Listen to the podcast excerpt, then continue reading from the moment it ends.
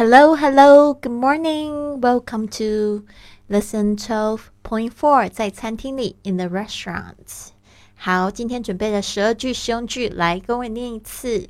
One, I'm Jason White. I reserve a table for two at eight. 我叫杰森·怀特，我预定了一张八点钟的双人桌。I'm Jason White. I reserved the table for two at eight. Two. I don't have a reservation.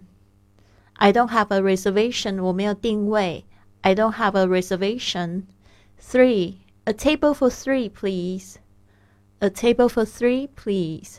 我要一张三人桌。A table for three, please. Four. Have you got a table for eight? Have you got a table for eight? 你们有八人桌吗？Have you got a table for eight? Five. Is this place vacant? Is this place vacant? 这个座位有人吗？Is this place vacant? Six. Can we take the small table by the window? Can we take the small table by the window? 我们可以坐靠窗的那张小桌子吗？Can we take the small table by the window? Number seven. Sorry, madam. The one by the window has been booked by others. Sorry, madam. The one by the window has been booked by others. 对不起，女士，靠窗的那张桌子已经有人预定了。Sorry, madam. The one by the window has been booked by others. Eight. Do you have a corner table for two? Do you have a corner table for two? 请问靠角落的两个人的位置吗？do you have a corner table for two?